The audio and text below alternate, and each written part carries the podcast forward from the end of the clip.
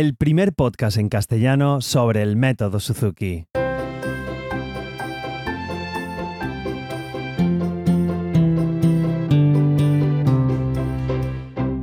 Hola a todos y bienvenidos. Soy Carmelo Sena, como sabéis, profesor de guitarra Suzuki, y a través de este podcast me gusta compartir mi experiencia en el día a día como profesor y todo lo que sé y voy aprendiendo sobre esta fascinante filosofía de vida que es el método Suzuki. Y venimos una semana más, capítulo 36, y esta vez quiero hablaros de la importancia de la psicomotricidad en los niños. Si no acabáis de empezar en Suzuki, podéis también escuchar el capítulo porque nos puede servir para niños a lo mejor o, no tan niños, un poquito más adultos. Os daré unos pequeñitos consejos. Aunque es más o menos, este capítulo es un poco la introducción de varios capítulos que os voy a ir dando a lo largo de, diversas semanas, ya que quiero, aquí quiero ver la importancia en sí de la psicomotricidad y os daré más adelante pues algunos recursos, algunos juegos que tengo yo y que voy descubriendo en algunos libros en internet para que os puedan ser útiles y, y os sirvan.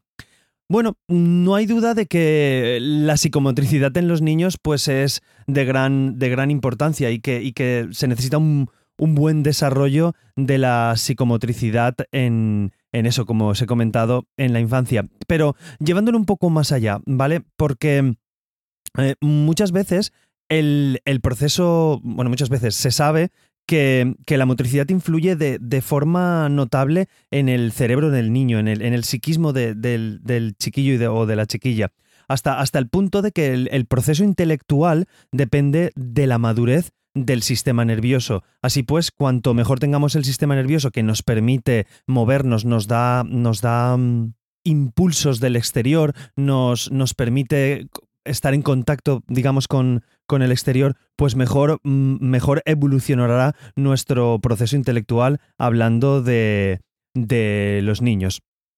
Tened en cuenta que, los, los, peques siempre están en relación a un... A ver, quizás es un poco abstracto, pero, pero yo creo que vosotros los adultos me entenderéis. Los niños siempre están en relación al tiempo y el espacio porque son cosas que se hacen aquí o allí y son cosas que se hacen antes o después. Todo esto deben empezar a comprenderlo los peques y sabemos que, por ejemplo, en el espacio del tiempo, yo lo sé con mi hijo y actualmente tiene casi seis años ya que va a cumplir, pues muchas veces la actividad de lo que ha sido la mañana, ayer, cuánto tiempo va a pasar hasta el fin de semana, ese concepto de tiempo no lo tienen. Pues aunque parezca mentira, esto de la psicomotricidad, el hecho de trabajar con las manos y en nuestro caso con la música de la psicomotricidad fina, va a dar que vayan comprendiendo mejor estos, estos conceptos, ¿vale? Porque vosotros veréis, no sé si os ha pasado con los niños pequeños cuando tienen dos o tres años, que han dicho, esta mañana cuando fuimos al parque, y es de, bueno, llevas tres días yendo al cole,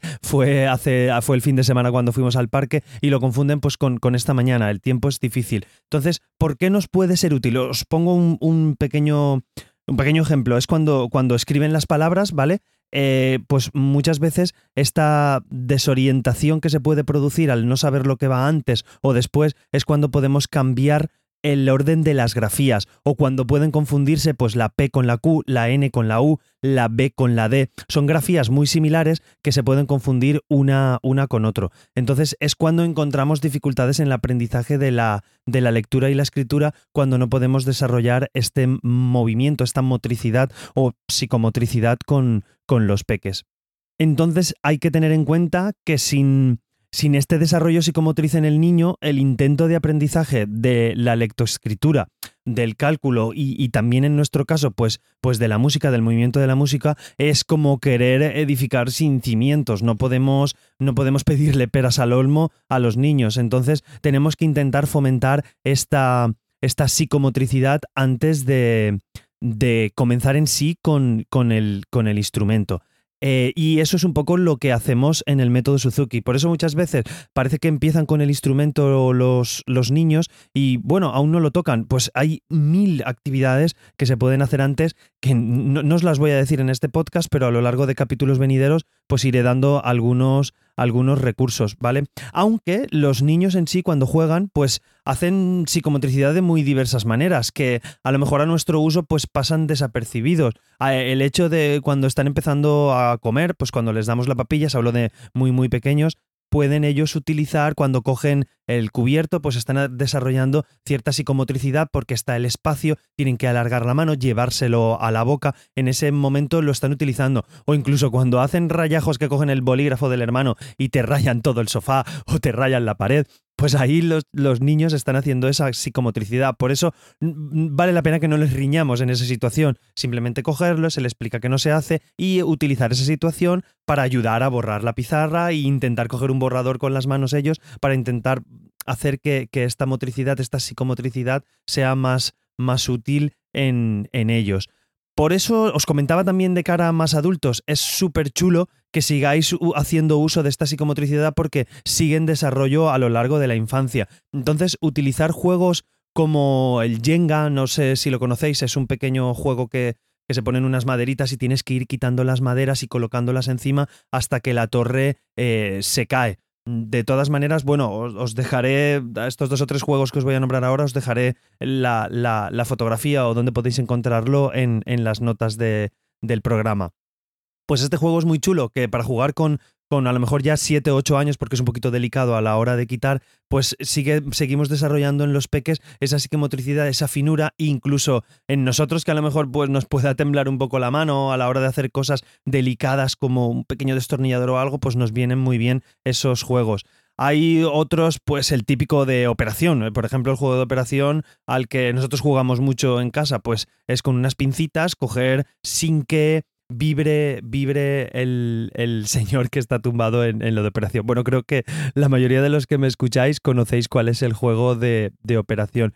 Y también hay un juego que yo le he comprado hace poquito a un, sobrino mío que no lo conocía. Es un juego que es una especie de, de hierro colocado en recto. Imaginaros un recto con una peana, un, un hierro con una peana que tiene un pequeño gancho. Entonces hay un montón de hierrecitos con ganchos que tenemos que ir poniendo unos encima de otro. Entonces esto va súper bien para la precisión de los dedos, para coger cosas finitas con los dedos y además que es un juego entretenido. Hay diversos, diversos niveles, por así decir. Hay un nivel que es de plástico que es bueno para niños pequeños de 4 o 5 años y hay otros niveles un poquito más difíciles que las varillas son incluso más finas que pueden ser muy, muy útil para, para los adultos. Entonces, nuestra idea, ¿vale? Lo que tenemos que intentar conseguir es una mejor y más pronta maduración psicomotriz del niño, para que tenga un mayor dominio de la motricidad y un mejor conocimiento pues del propio cuerpo, del mundo que le rodea. Ahora sí os digo, sin obsesionarnos, hay que fomentarlo, pero tampoco es de vamos a jugar todos los días una hora y media este juego porque hay que desarrollar la psicomotricidad del niño. No, eh, podéis hacer, mira, ahora mismo tengo aquí delante unas pulseras que hicimos en el campamento de verano, pues realizando estas pulseras, wow, se hace un ejercicio de motricidad con los dedos increíble. Además de hacer fuerza, estas típicas pulseritas que hacíamos cuando éramos pequeños, pues lo podemos hacer con nuestros hijos. Todo esto son pequeñas ideas y, cosas que, pueden ser útiles a la hora de, de desarrollar esto en nuestros peques. Y no hay nada mejor como la observación. Si veis cómo juegan ellos o lo que hacen día a día, seguro que encontráis ostras, pues mira, está cogiendo las fichitas estas de Lego y las está poniendo todas en fila. La, seguro que hay ejercicios que ellos mismos los hacen por intuición que os pueden servir a, a trabajar en la repetición y a trabajar esta psicomotricidad. Y ya os digo, no, no os olvidéis de ella, aunque mira, ya ha cumplido cinco años, ya está formado. No, seguir jugando estos juegos de manualidades que nos vienen muy bien en el ámbito musical, que es el ámbito que, que bueno, en principio nos interesa a nosotros, pero queremos formar a personas. Entonces todo esto está implícito en, en parte de la, de la metodología Suzuki. Y quiero terminar con, una pequeña frase que, tengo en un libro que, estoy leyendo, bueno, leí este verano y estoy volviendo a releer ahora, que es, eh, bueno, es cómo desarrollar la psicomotricidad en el niño. Y por eso de hablaros de esto en el podcast. Bueno, la frase es, los primeros años de vida del niño lo marcan para toda su existencia en un sentido u otro. Pues lo que vayas a ser de adulto dependerá en buena medida del nivel de estímulos y atenciones en estos primeros años de su existencia. Así que os paso a la pelota a los papás y a las mamás, a los profes, de que vamos a marcar a los niños en un buen camino de cara a futuro, que seguro que lo que hacemos ahora les viene muy, muy bien en, el futuro. Así que buscar deberes para, para, esta semana, buscar juegos que puedan ser útiles para desarrollar sus dedos. Yo intentaré buscaros algunas actividades para que podáis hacer también en casa. Pero bueno, vamos a ver esta semana cómo lo buscamos, lo que encontramos, qué cosas hay. Me gustaría saber vuestras, vuestras opiniones y deciros que me encontráis en Twitter e Instagram, que soy arroba carmelosena barra baja, y en el canal de Telegram podéis poner todos los juegos que se os ocurran en, Mundo Suzuki. Buscáis Mundo Suzuki y ahí nos, nos encontráis a los que estamos en el canal. Y encontraréis estas y otras formas de contactar conmigo siempre en la web carmelosena.com barra Mundo Suzuki. Además, eh, os animo a que os pongáis en contacto conmigo. He cambiado el formulario de contacto, lo he actualizado un poquito toda la web y a ver si así os gusta.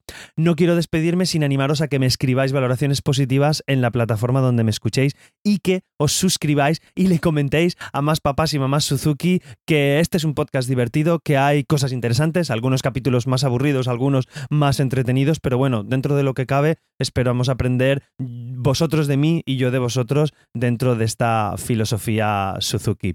Nada más, nos escuchamos la semana que viene. Hasta luego.